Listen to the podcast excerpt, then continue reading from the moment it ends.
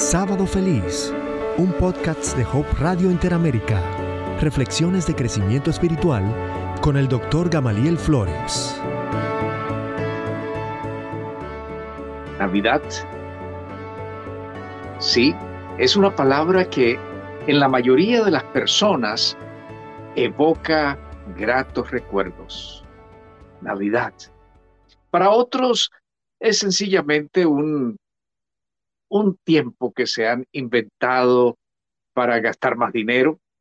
Otros lo identifican con costumbres paganas de mucho A, pero la mayoría de los cristianos celebran la Navidad como el tiempo eh, en el cual Jesús nació.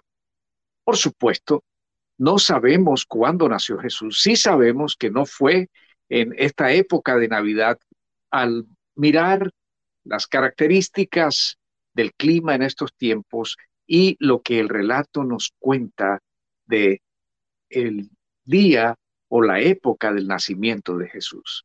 Pero de todas maneras es un momento grato para recordar a Jesús. Es un momento adecuado para evocar todo lo que Él significa, aunque todos los días deberíamos estar pensando en Jesús, el significado que tiene para nosotros de manera particular y para el mundo en general. ¿Cuántos recuerdos hay de la Navidad?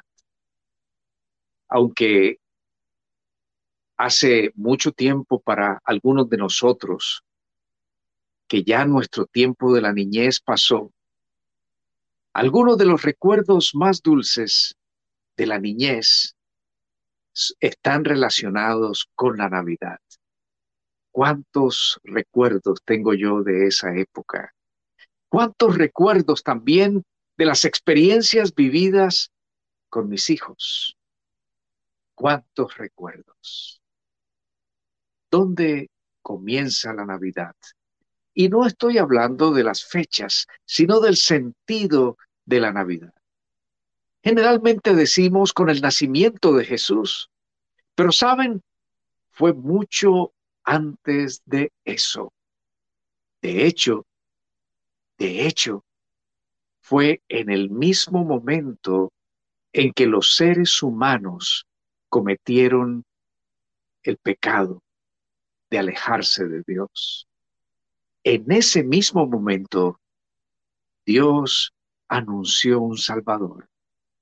Y eso es, ese es el sentido de la Navidad, la venida de un Salvador. Y los profetas hicieron eco a las palabras de Dios a lo largo de los años. Y uno de los más elocuentes en anunciar a ese Mesías maravilloso, a ese Salvador prometido, fue el profeta Isaías entre los muchos pasajes de su libro, yo quiero compartir contigo uno muy, muy especial, uno que me encanta, porque es como si Isaías hubiese estado presente en el momento en que ocurrieron los hechos y está en el capítulo 9 de su libro, Isaías, el versículo 6. Miren cómo dice ese versículo. Porque un niño nos ha nacido, hijo nos es dado, y el principado sobre su hombro, y se llamará su nombre admirable, consejero, Dios fuerte, Padre eterno, príncipe de paz. ¿Cuántas cosas dichas a un niño. Un niño despierta ternura. Un niño despierta simpatía. Un niño provoca sonrisas. Pero en el ojo profético de Isaías, aquel niño que él estaba anunciando, lo veía como alguien que se llamaría admirable. Y fíjense ustedes, la Biblia registra esas palabras con mayúscula, una referencia a alguien muy importante, a Dios, admirable, consejero, Dios fuerte, Padre eterno, príncipe de paz. ¿Cuántas cosas hay en Jesús? Jesús puede colmar, desea colmar todos nuestros anhelos, todas nuestras necesidades. Él desea consolar todas nuestras tristezas, curar todas nuestras enfermedades, perdonar todos nuestros pecados, cambiar nuestra frágil y pasajera vida por una vida eterna, una vida que no tendrá fin. Cambiar este mundo lleno de problemas por un mundo absolutamente perfecto.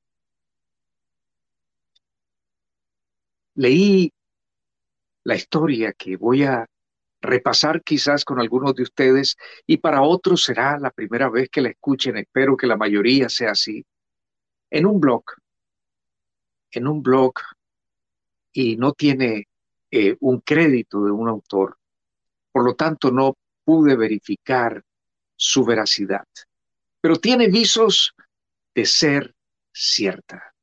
En el año de 1994, cuando se había acabado la Unión Soviética y se abrió eh, Rusia, que antes había permanecido cerrada para el mundo cristiano, dos educadores norteamericanos fueron invitados por el Departamento de Educación de ese país para enseñar moral y ética. Aquellas, aquellas materias esas clases serían dadas en colegios, en colegios oficiales, que eran los únicos colegios que existían en el país en ese momento. Ellos eran cristianos y su cátedra iba a estar basada en los principios divinos, en los principios bíblicos. Pero no solo se les invitó a hablar en las clases, al llegar allí empezaron a recibir invitaciones y se les invitó a hablar a, los soldados, se les invitó a hablar en las prisiones, se les se invitó a hablar también en los departamentos de bomberos, también el departamento de policía los invitó para que eh, les dieran algunas conferencias. Y una de las invitaciones que tocó sus corazones fue cuando los llevaron a hablarle a niños huérfanos. Eran niños que habían sido abandonados por sus padres. Los habían dejado en manos del gobierno y el gobierno los había puesto en diferentes orfanatos, pero aquel en aquel orfanato en particular había alrededor de 100 niños. Era época de diciembre y, aquellos, aquellos maestros estaban deseosos por compartir la alegría que ellos experimentaban en Jesús. Así que les pareció muy apropiado contar el relato de Navidad, el nacimiento de Jesús. Empezaron a contar la historia. Contaron cómo José y María tuvieron que, que, trasladarse desde donde vivían hasta la ciudad donde habían nacido, cómo María iba esperando un bebé, cómo aquel bebé era el Hijo de Dios. Y también les contaron la triste historia de cómo sistemáticamente una puerta tras otra se había cerrado para ellos. Luego les contaron cómo habían tenido que refugiarse en un establo. Los ojos de los niños mostraban, denotaban la tensión que ellos estaban prestando al relato. Pero no solamente los niños, los que cuidaban a los niños, los maestros, las enfermeras, los demás que, estaban allí por causa de los niños, por el cuidado que los niños requerían, estaban también sumamente interesados en el relato.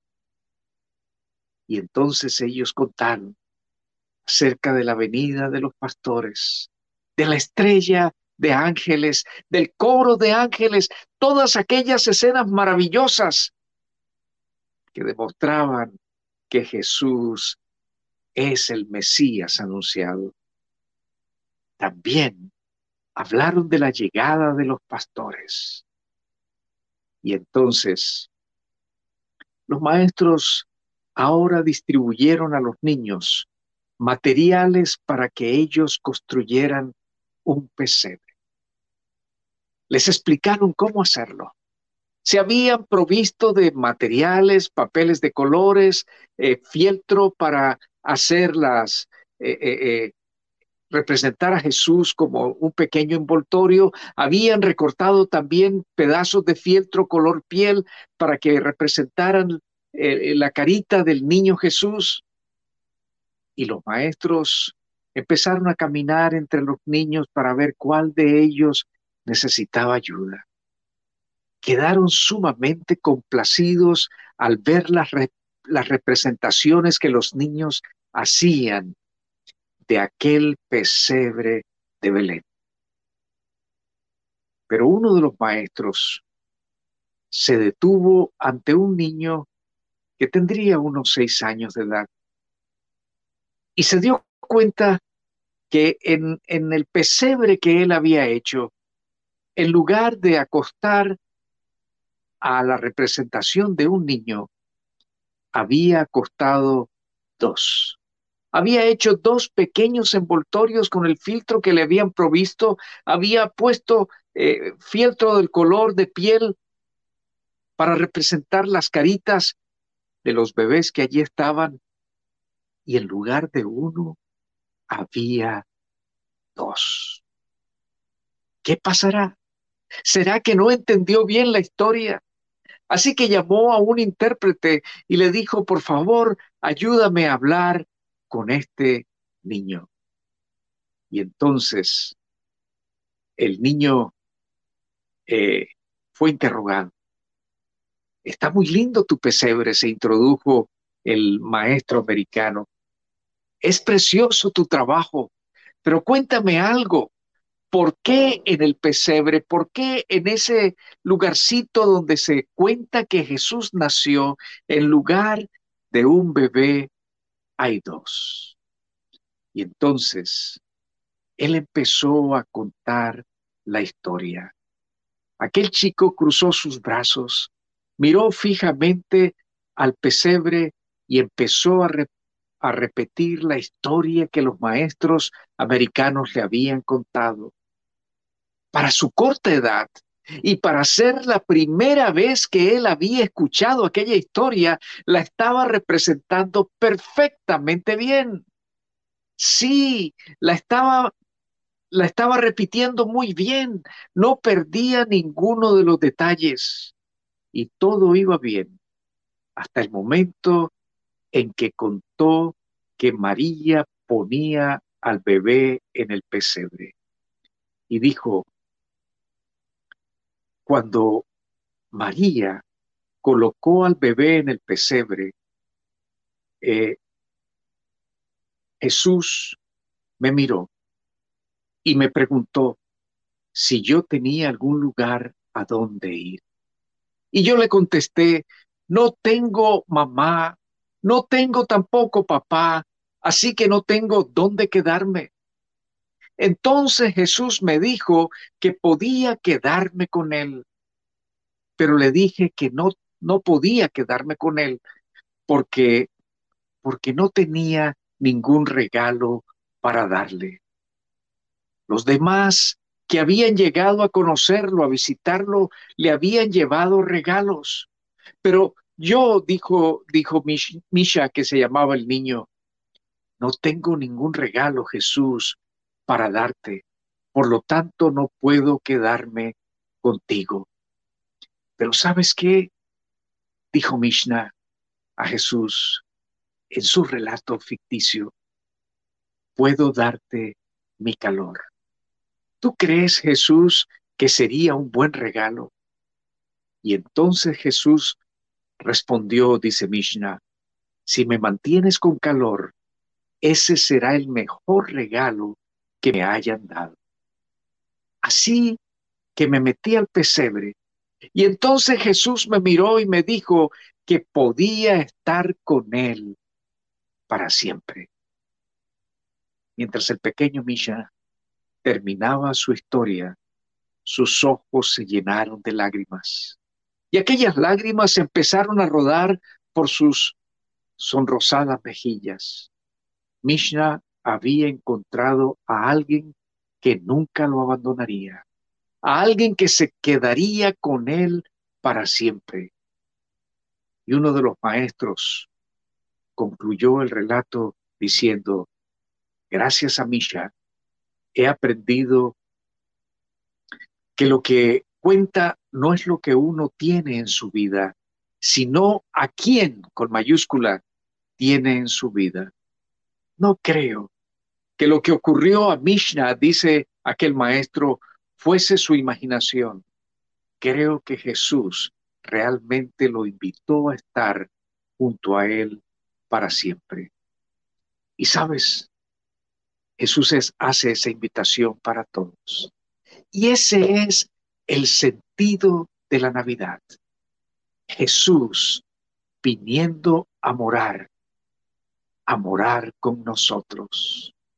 Uno de los nombres de Jesús es Emmanuel, Dios con nosotros.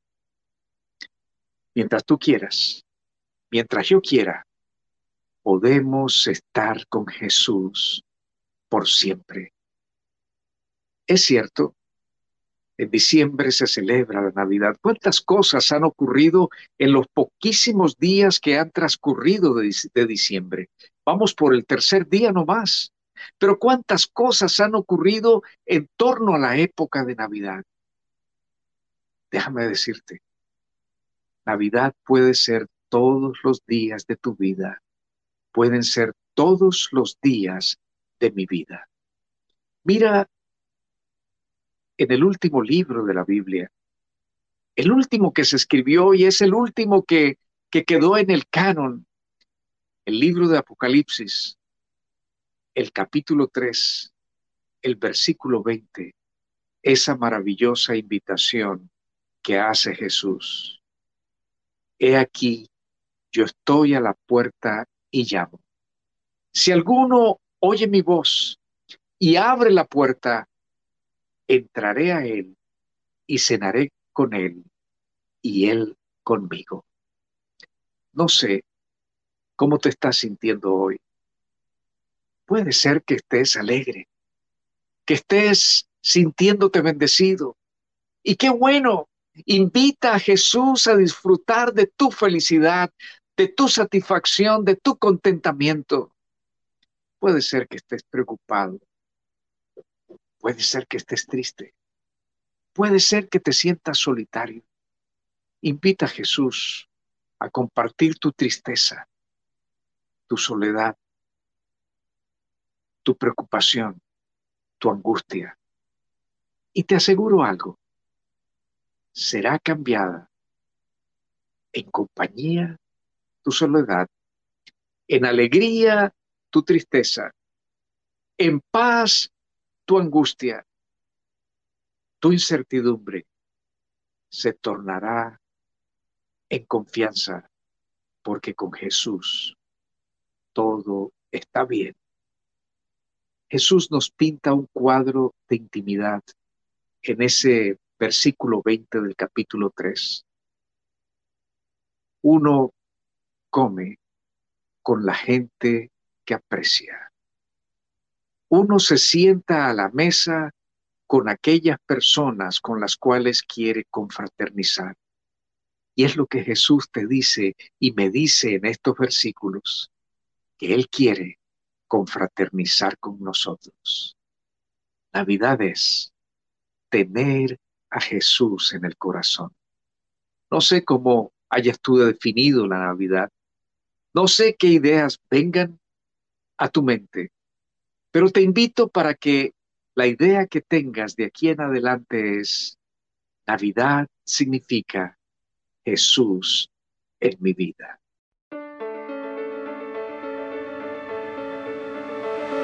Sábado feliz. Gracias por escuchar este podcast. Encuentra más recursos en el portal hopechannelinteramerica.org.